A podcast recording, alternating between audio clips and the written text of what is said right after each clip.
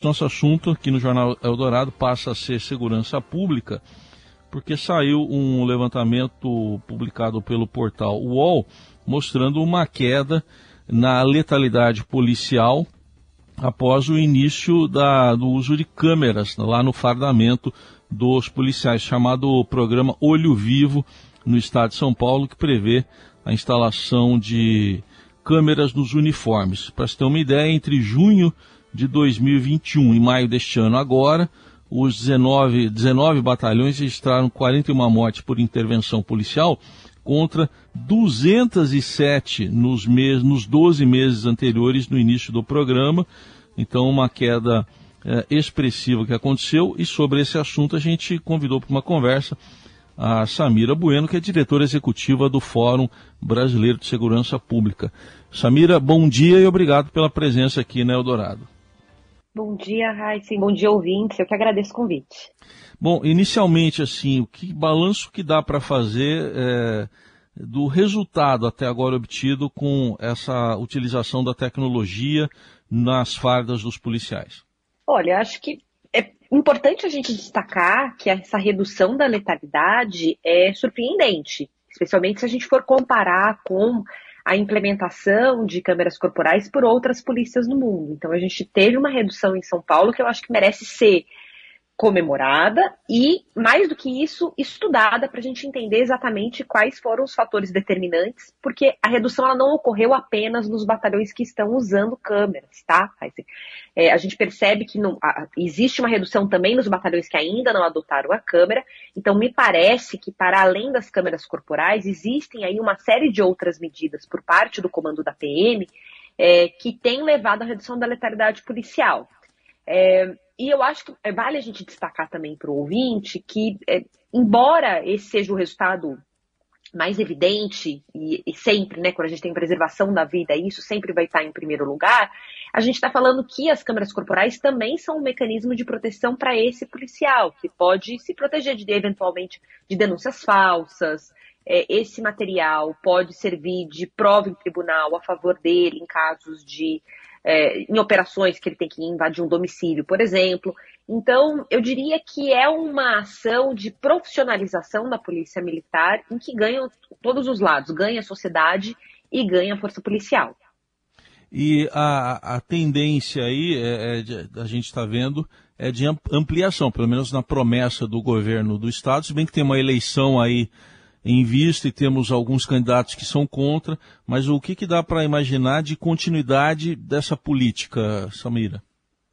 Olha, o, o, atual governador herdou esse programa né, do, do, do antigo governador Dori, então me parece que é, né, o mesmo partido está alinhado com a, a, expansão do olho vivo. Vale destacar que essa é uma política que tem quase uma década que a Polícia Militar está estudando a implantação, isso é uma tendência nas polícias norte-americanas, enfim, em várias polícias do mundo. Então, é, fica um pouco difícil para uma polícia que se diz profissional, como a Polícia Militar do Estado de São Paulo, brigar com a tecnologia. Né? A gente está em 2022. Se essa tem sido uma tendência mundial, fica muito difícil você se recusar a adotar.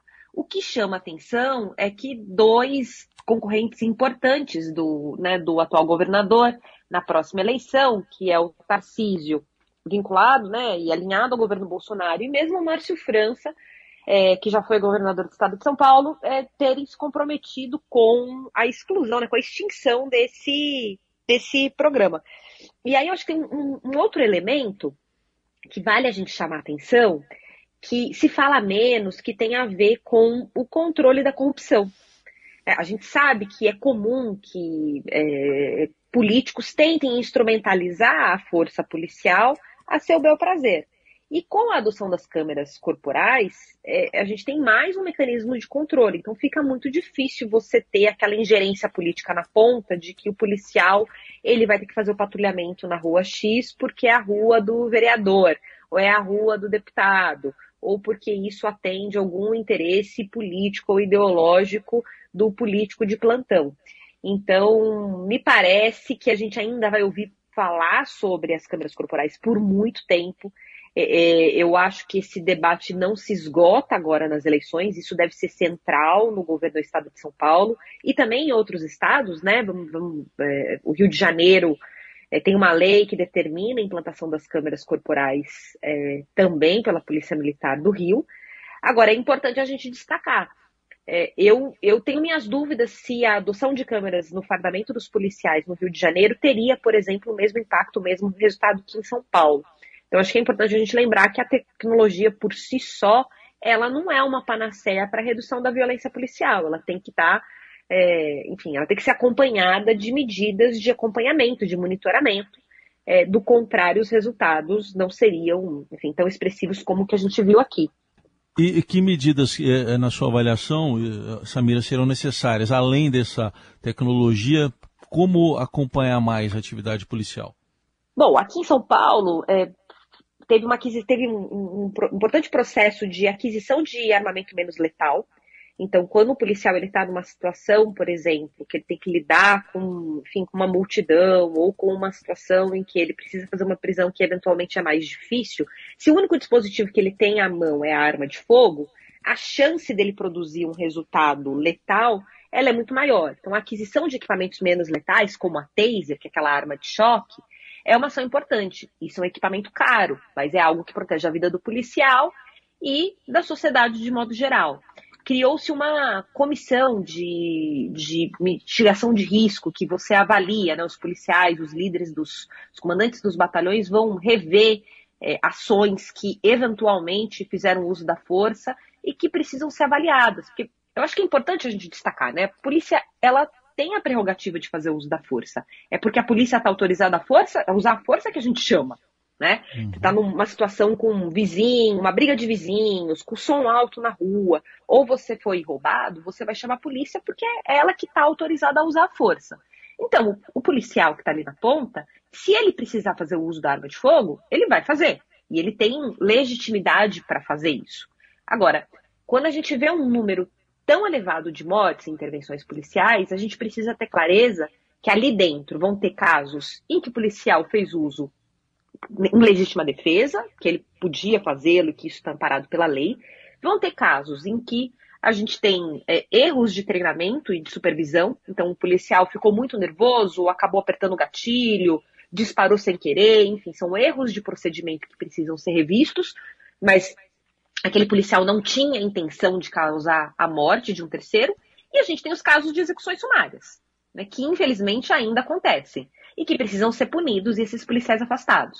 Então, quando a gente tem um instrumento como a câmera corporal, você permite que a corporação e a corregedoria e o Ministério Público possam olhar para essas situações tendo clareza e capacidade de diferenciar aquele caso que é legítima defesa de um caso que é um eventual erro de treinamento que precisa ser corrigido, mas não houve dolo por parte do policial, até aqueles casos em que a gente está falando que é um assassinato mesmo e que esse policial precisa ser processado, punido e preso.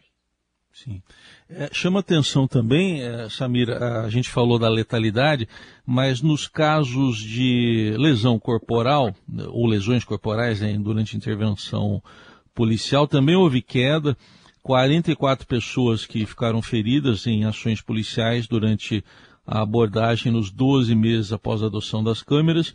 É, isso dá 28% menos que os 61 casos registrados uh, uh, um ano antes. Quer dizer, uma queda de 28% nas lesões corporais, nas mortes foi de 80%.